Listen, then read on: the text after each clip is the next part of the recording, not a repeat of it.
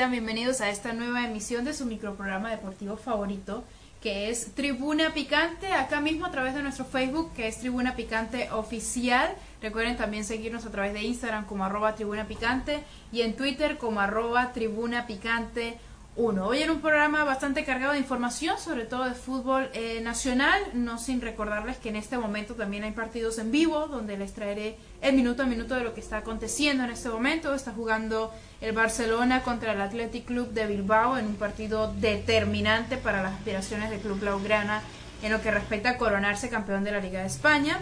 Eh, también les haré un repaso de eh, los partidos que han habido en el día de hoy, así como también, por supuesto, el minuto a minuto. Va a 0 a 0 este partido, en minuto 59, y además de ello, información del fútbol nacional. Hoy estamos bastante ricos de información nacional, em, porque se han dado grandes pasos en lo que respecta al regreso del torneo, pero también anoche, precisamente anoche, eh, sucedieron, o mejor dicho, fue noticia ciertos inconvenientes que se han venido presentando para algunos equipos con la Federación Peruana de Fútbol. Así que sean bienvenidos a esa transmisión especial de Tribuna Picante, eh, esperando que hoy, bueno, Facebook finalmente me permita leer sus comentarios, porque con la nueva actualización de Facebook, no sé qué ha sucedido, me ha imposibilitado leer sus comentarios de hace dos programas.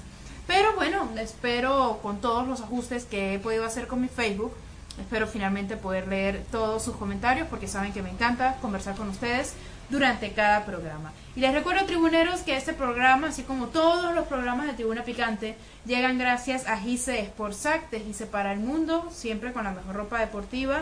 Y nunca olvido recordarles también eh, lo que son su nueva línea de mascarillas. Por acá les enseño.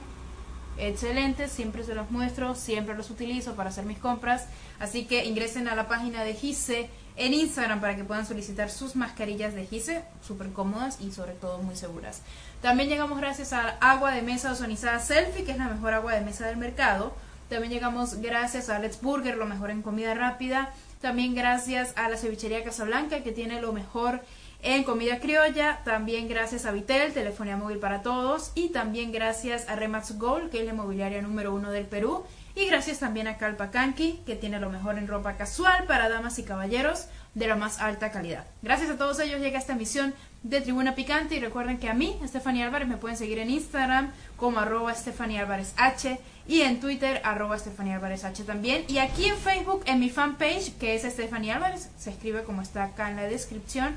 Y también recuerden que este microprograma estará disponible en audio a través de Spotify en eh, Spotify como Tribuna Picante Perú. Así que por allí no se lo pierdan.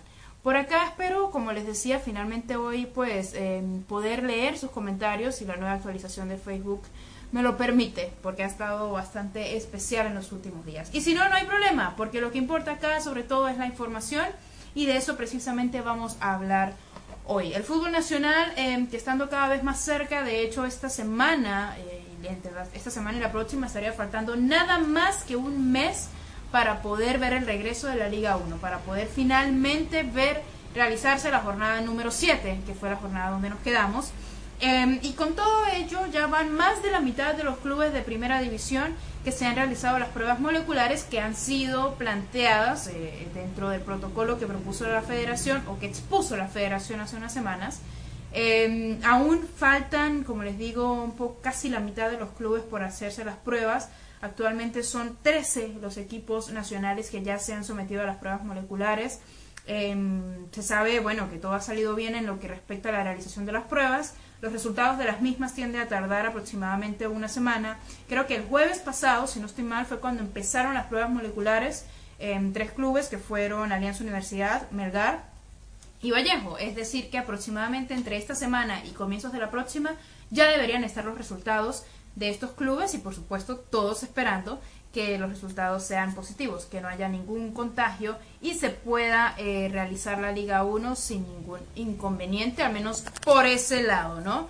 Porque ya otros inconvenientes eh, logísticos, eh, de dinero, etcétera, son otros detalles también que vamos a tocar acá en Tribuna Picante.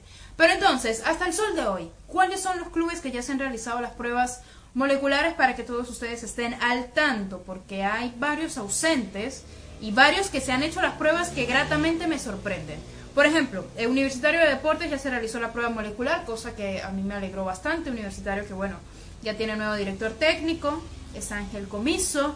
Con respecto a esto no sé realmente qué opinar. Es la tercera vez que contratan a Ángel Comiso y de las, bueno, de las últimas dos veces que estuvo Ángel solamente tuvo un pasar productivo, que fue la primera vez que estuvo con la U. La segunda vez fue despedido, o sea, salió sin penas ni glorias. yo, yo prefiero decir eh, sin tanto fruto, así sale comiso y así regresa comiso entonces. Prefiero no, no, no opinar tanto sobre la llegada de Ángel Comiso y que sea el fútbol el que hable por esta noticia, realmente. Eh, porque además también hay otras polémicas con respecto a la contratación de Comiso. Aparentemente el administrador de la UNO es quien puede contratarlo. Un montón de cosas eh, incongruentes, pero vuelvo y les repito, en la cancha se sabrá realmente todo. Universitario de Deportes ya se realizó la prueba molecular, igual que Municipal. Eh, el Municipal se realizó las pruebas acá en Lima, todo correcto. Manucci también se realizó sus respectivas pruebas moleculares. Deportivo Yacuabamba también realizó sus pruebas, cosa que me, me alegró, me, me llamó la atención gratamente, porque recordemos que Yacuabamba era un club o uno de los clubes más afectados económicamente por toda esta situación. De hecho, su presidente hace como dos meses más o menos, había amenazado con que el, equipo de Yacuabamba podía dejar la Liga 1 si no, habían, eh, si no había una ayuda económica para ellos. Y no los culpo. Yacuabamba, recordemos que es, un equipo recién ascendido, es bastante humilde, eh, así que esta situación realmente los complicó bastante. Yacuabamba tampoco recibe ingresos por los derechos televisivos. Así que que Yacuabamba haya dado un paso al frente al realizarse las pruebas moleculares es una señal, una grata señal de que Yacobamba está dispuesto para seguir realizando la Liga 1 y eso a mí me pareció bastante positivo. Carlos Stein también se realizó las pruebas, la UTC de Cajamarca se une a ellos, el Sport Boys también, Cusco Fútbol Club también, Atlético Grau, que era otro club que, que también estaba en serios problemas económicos, actualmente en la última posición de la tabla, Atlético Grau ha logrado realizarse sus pruebas moleculares. Eh, recordemos que estas pruebas están siendo financiadas por la federación, o eso ha afirmado eh, la federación o las redes sociales de la Liga 1, que la federación es quien corre con todos estos gastos de las pruebas, ojo. Em, pero aún así, que los clubes eh, estén dando un paso para reanudar el torneo es porque pueden disputarlo, ¿no? y eso a mí me parece positivo. San Martín de Porres también se realizó las pruebas eh, y por supuesto los tres clubes que lo hicieron primero, eh, Vallejo, Melgar y Alianza Universidad, que es hasta el momento el único club de provincia que está en Lima o al menos hasta donde tengo en mi conocimiento o en mi área de información. Solo Alianza Universidad de Huánuco, el primero de la tabla, está en la ciudad limeña entre los equipos de provincia. Recuerden que los equipos provincianos tienen hasta máximo el 29 de julio para estar en Lima eh, y ya estar preparados para la reanudación del torneo nacional. Máximo, máximo hasta el 29 de julio. Y qué sorpresa y qué, qué positivo que Alianza Universidad de Huánuco haya decidido estar en la capital más de un mes antes de la reanudación del torneo. Para mí eso es positivo. Entre otras cosas, eh, ya que noto que bueno, Facebook sigue sin permitirme poder leer sus, sus comentarios, que a mí me parece fantástico conversar con ustedes, pero bueno, ya Facebook me dará la solución algún día. Pero mientras tanto, les mantengo al tanto de lo que sucedió en horas de anoche, eh, más o menos finalizada la tarde de ayer. Em, lo vi, recuerdo, de el, Twitter oficial de Sport Huancayo, que emitieron un comunicado específicamente a Agustín Lozano, el presidente de la Federación Peruana de Fútbol, porque no se había llegado a un acuerdo, en pocas palabras, no se había llegado a un acuerdo en lo que respectaba eh, las coberturas económicas que iba a realizar la federación en lo que respectaba la estadía de los clubes de provincia en Lima, así como con las pruebas moleculares. Con las pruebas moleculares, pues no creo que, haya tanta disputa porque ya vemos que se están realizando y los gastos los está cubriendo la, federación. Pero en el caso de los gastos en Lima, eh, sería bastante interesante incluso eh, escucharlo de parte de Alianza Universidad que ya está aquí. Si la federación está cubriendo los gastos de Alianza Universidad o si la federación solamente ha quedado en un acuerdo con Alianza Universidad por el momento. ¿Por qué? Porque este comunicado, por acá tengo la, nota informativa, se las voy a leer, este comunicado básicamente afirma que la federación no ha llegado a un acuerdo, que Agustín Lozano no ha firmado un acuerdo con, creo que si no me equivoco, son cuatro clubes de la Liga Nacional, em, con respecto a cubrir estos gastos económicos precisamente. Entonces, em, según en las redes sociales y según lo mismo que publicó eh, Huancayo, que hago énfasis en Huancayo porque fue el, el tweet que vi, lo vi fue de Sport Huancayo específicamente. Em, según parece, la FPF habría dispuesto normativas donde ellos serían los acreedores de manejar los ingresos de sponsors y marketing de los diferentes clubes, además del costo del alquiler en los estadios. Entonces, eh, ¿qué se comenta en Twitter? No se ha firmado la DJ que impuso la Federación Peruana de Fútbol, donde manejarían los ingresos de sponsors y marketing, además del costo del alquiler de los estadios. Por ahora es como si hubiese humo blanco, es algo que comentan bastante en Twitter. Em, algunos usuarios incluso les parece, em, digamos que esto va de la mano con que Alianza Lima y Sporting Cristal nos hayan realizado las pruebas moleculares cosa que para mí no tiene mucho sentido. Pero lo que comentan en las redes sociales es que Alianza Lima y Sporting Cristal serían los dos clubes que no habrían firmado estos acuerdos y también esa sería la razón por la que hasta la fecha no han pasado prueba de descarte que otros equipos sí han hecho. No creo que ese sea el caso, pero obviamente me llama mucho la atención que de los equipos nacionales ni Alianza Lima ni Sporting Cristal se han realizado las pruebas eh, moleculares, siendo algo tan importante. Me llama eso muchísimo la atención. ¿Tendrá que ver con esto? Queda a su criterio. Em, de hecho, por acá tengo cuáles son los otros clubes que, digamos, involucrados. Eh, Melgar y la Universidad de San Martín se supone, o, se estima, que tampoco estarían de acuerdo con esta situación. Sin embargo, hasta ahora no hay datos confirmados de parte específica de ningún club. Estos se eh, unirían a Sport Huancayo, que sí emitieron un comunicado en sus redes sociales, en Twitter.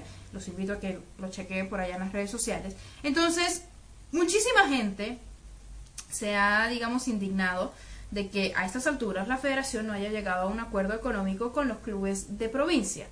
Em, vuelvo y repito, no creo que tenga tanto que ver con los clubes de, la capital como Alianza o, Cristal, pero sí me parece grave que la federación no haya llegado a un acuerdo conciso con los clubes de provincia. No debería ser así. No sé qué es lo que están esperando precisamente la federación para llegar a un acuerdo conciso e incluso hacerlo público, porque es bastante importante para nosotros los periodistas también saber en qué estado llegarán los clubes de provincia a la capital para poder disputar el torneo nacional. Obviamente la idea es que todos los clubes estén cómodos, porque si no, no se va a poder disputar un campeonato de primera división de manera eh, fluida o, de manera... Eh, normal, podría decirse, porque no sabemos que no va a ser normal, pero que al menos pueda ser competitivo el torneo nacional como lo venía haciendo a principios de este año, que a mí me estaba costando muchísimo lo competitivo que se estaba volviendo el torneo nacional.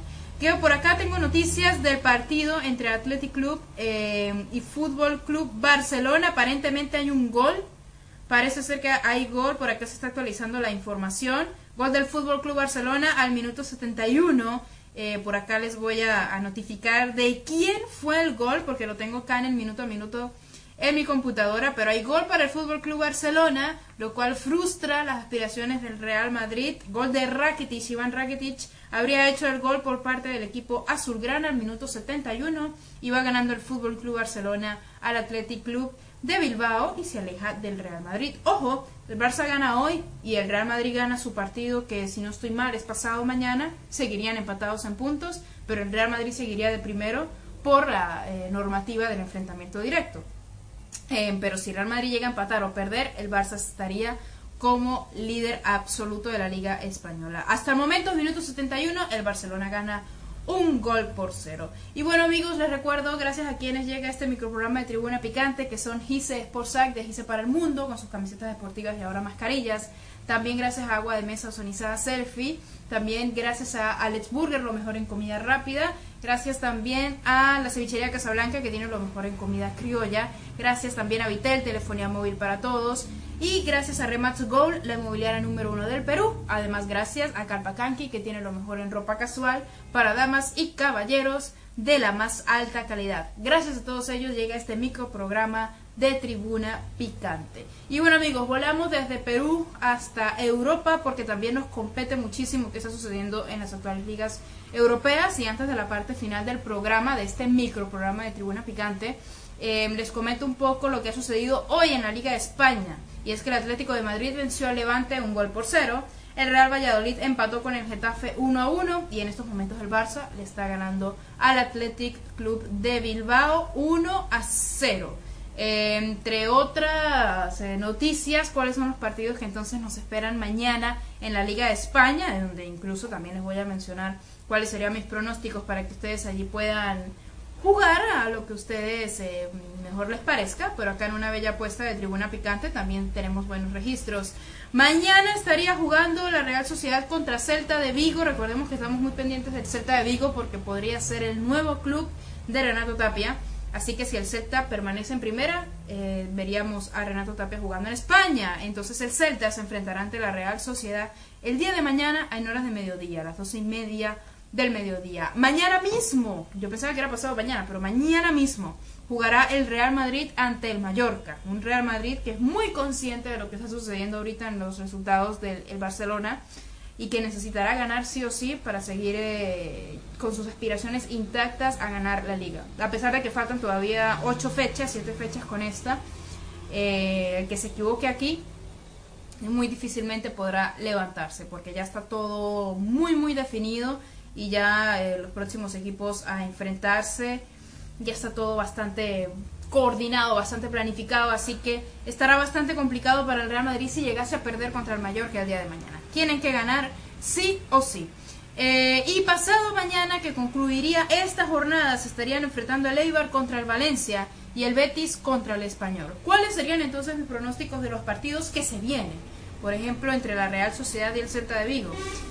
Sé que el Salta de Vigo le, digamos, eh, le echamos porras porque podría ser el nuevo club de Renato Tapia, pero para mí la Real Sociedad se va a imponer en este compromiso, además de que van a jugar en condición de local. Entre Real Madrid y Mallorca, yo creo que el Real Madrid podrá ganar de manera eh, tranquila. El Mallorca en este momento está en puestos de descenso, así que yo creo que el Real Madrid se puede llevar este partido sin inconvenientes, este partido entre el Mallorca y el Eibar Valencia, que también es otro partido atractivo por el buen juego que presenta el equipo de Valencia.